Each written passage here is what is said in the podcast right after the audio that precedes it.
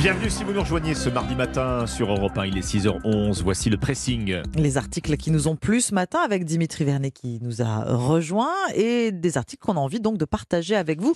Alors on commence avec vous Alexandre ce matin. Mais oui, alors vous savez qu'il y a deux gros sujets de conversation aujourd'hui, a priori. Pour ou contre la réforme des retraites? Est-ce que le gouvernement doit continuer? Est-ce que, le, est que le, gouvernement lui doit plier? Est-ce que les syndicats doivent continuer? Mhm. Et puis deuxième sujet de conversation, comment on va se déplacer ce mardi de grève dans les transport. De l'impact de cette grève dépendra le succès, bien sûr, de cette deuxième journée de mobilisation pour les syndicats. Mais c'est sans compter le télétravail. Est-ce que le télétravail ne représente pas une vraie perte de pouvoir pour les grévistes? Voilà la question que pose aujourd'hui mmh. euh, en France le quotidien.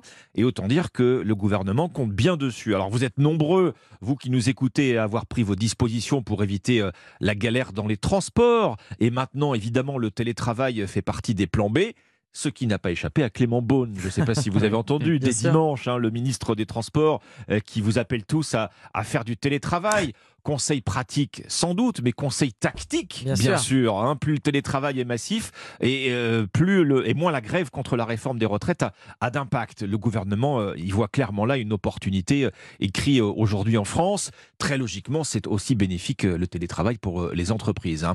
Il reste, et c'est ce qu'on lit aussi ce matin dans, dans les colonnes du quotidien, il reste que même si vous échappez à la galère des transports, votre journée de télétravail, elle peut aussi devenir un enfer.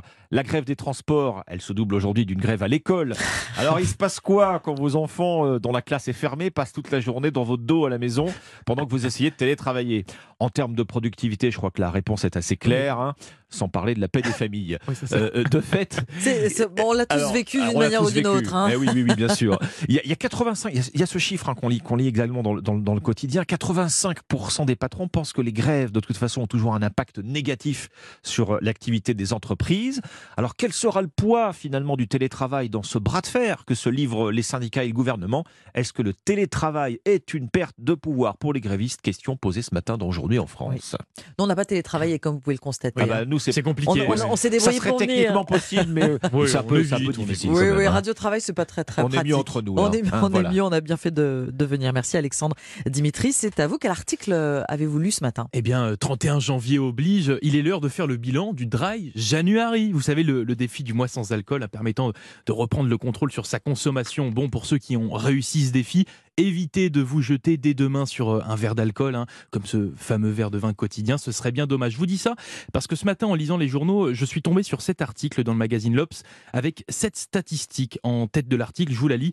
Plus d'un Français sur cinq pense que boire un peu de vin tous les jours diminue le risque de cancer. Ah, ce serait le, fameux French Paradox. C'est ça. Euh. Alors, oui, c'est un, chiffre qu'on retrouve justement dans le baromètre publié par l'Institut national du cancer, un baromètre qui, montre comment les, les Français perçoivent les risques liées à cette maladie. Et c'est vrai, en fait, qu'en lisant, on se rend bien compte que de nombreuses croyances nous mènent en fait à, sous-estimer certains de ces risques. Justement, je vous parlais de ce fameux verre de vin quotidien. Bah, c'est oui, c'est une croyance collective, exactement, qui ne repousse sur aucune étude mm, mm. scientifique et boire de l'alcool tous les jours, eh bien, je suis désolé de vous le dire, vous risquez justement d'augmenter votre dépendance à l'alcool. Alors dans ce baromètre, la cigarette n'est pas épargnée, elle non plus, avec euh, autant d'idées, euh, autant d'idées reçues. Ce rapport pointe que un fumeur sur cinq considère qu'il existe un, un risque de cancer lié au tabac seulement au-delà de 20 cigarettes par jour. C'est-à-dire que 17 ah. par jour, ben, moins, d'un paquet par jour, c'est bon. C'est ça, ça passe. Bah, bah, sauf qu'encore une fois, bah, c'est faux aussi. Et contrairement à l'alcool, eh bien, il n'y a pas de seuil pour le tabac. Il est dangereux dès la première cigarette. Hmm. En fait, bien voilà, ce rapport, il montre bien que les Français ont tendance à sous-estimer l'effet du tabac et de l'alcool.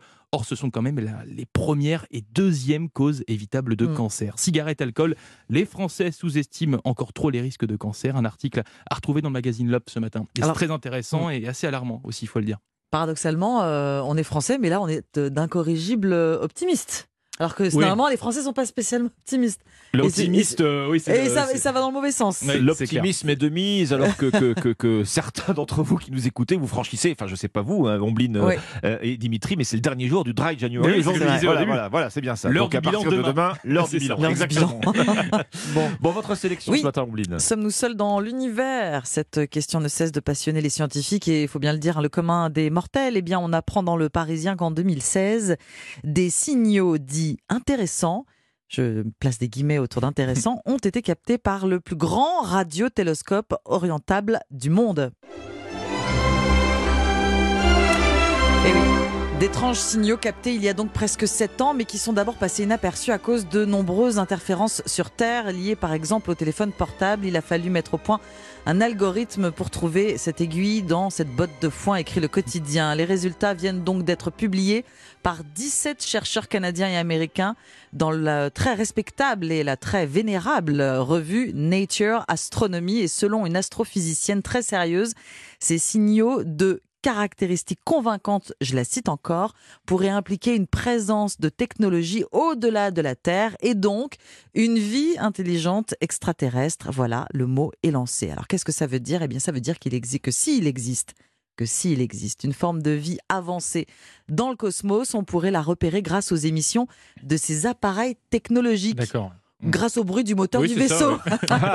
je, schématise. Bon, ça Est-ce qu'il tourne au diesel euh, Exactement. voilà. Bah, nous, on, nous entend de loin avec les, euh, les clims qui, qui bourdonnent partout dans le monde. On nous, on nous repère bien. Alors, d'où ça vient? D'où viennent ces signaux Eh bien, le méga radiotélescope a été braqué vers 5 étoiles, des étoiles voisines, euh, situées entre 34 et 88 années-lumière. Comme les ondes radio dans l'espace voyagent à la vitesse de la lumière, eh bien, les signaux ont donc mis au moins 34 ans à nous eh parvenir. Alors, on n'a pas trouvé pour l'instant hein, de planète autour de ces euh, mhm. étoiles, comme la Terre autour du Soleil. Et depuis ces premiers messages, il y a donc 34 ans, et eh bien plus rien. Mais derrière cette prouesse, beaucoup d'espoir. Une intelligence extraterrestre, ces signaux qui intriguent, euh, c'est-à-dire dans le Parisien. je, me suis, je resté accroché à cet article, plein de rêves dans la tête. Bah, le problème avec les dimensions de l'univers, c'est que pour avoir une conversation, à, condition qu'on trouve des, petits hommes verts, c'est difficile. Hein. 34 ans dans un sens, 34 ans dans l'autre, ça prend un petit peu de temps. latence. il faut se coordonner un petit peu. C'était le pressing sur Europe 1. Merci Ombline. Et vous revenez d'ailleurs Ombline dans un instant avec euh, votre partition de Salvatore Adamo sur Europe 1. A tout de suite.